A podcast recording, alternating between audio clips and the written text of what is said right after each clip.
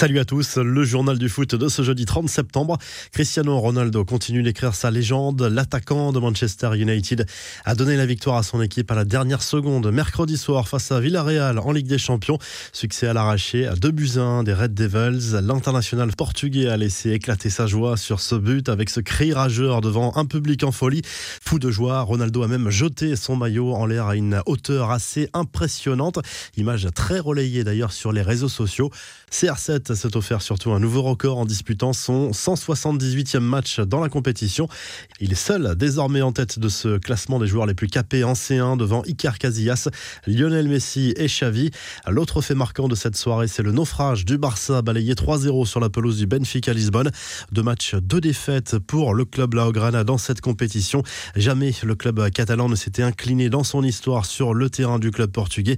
Soirée humiliante pour Piqué, sorti après un peu plus d'une demi-heure de jeu après un début de match catastrophique.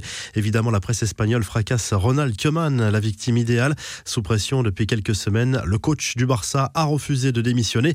Une réunion des dirigeants Blaugrana s'est tenue en pleine nuit pour évoquer l'avenir de Koeman et son licenciement ne fait guère de doute. Plusieurs noms sont déjà annoncés pour sa succession. Parmi eux, Andrea Pirlo, Xavi ou encore Roberto Martinez.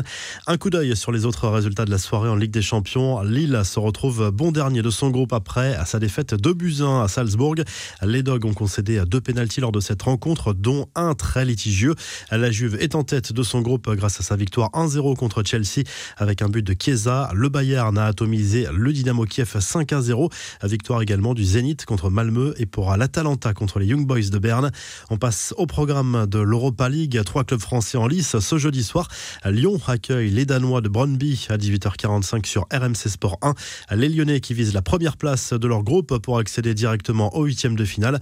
Monaco joue à la même heure sur le terrain de la Real Sociedad sur RMC Sport 2. Marseille reçoit Galatasaray sur W9 et Canal Plus Sport. Coup d'envoi à 21h au stade Vélodrome. On joue aussi en Conférence League ce jeudi soir. Rennes est en déplacement aux Pays-Bas sur le terrain de Vitesse Arnhem.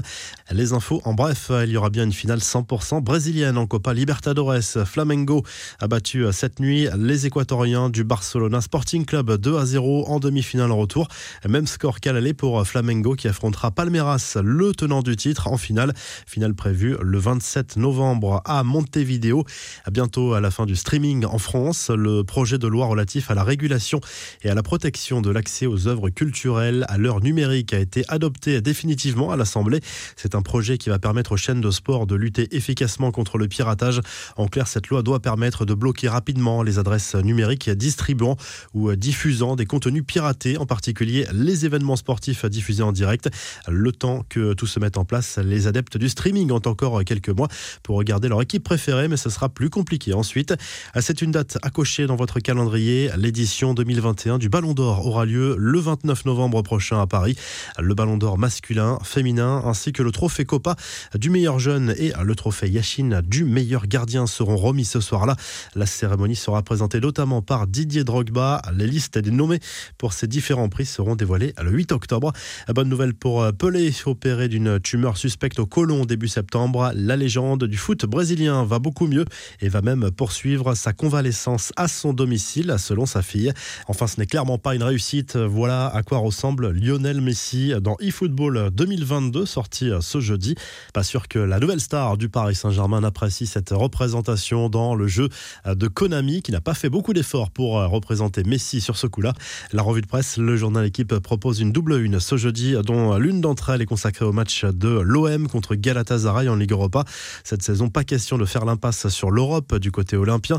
En Espagne, le quotidien Sport allume le Barça au lendemain de la nouvelle défaite en Ligue des Champions sur le terrain du Benfica Lisbonne 3 à 0.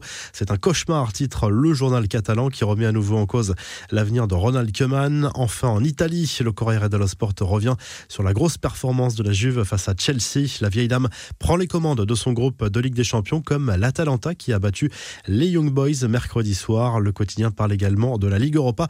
Naples accueille le Spartak Moscou ce jeudi soir. La Lazio défile Locomotive Moscou. Si ce journal du foot vous a plu, n'hésitez pas à liker la vidéo, à vous abonner pour nous retrouver dès demain pour un nouveau journal du foot.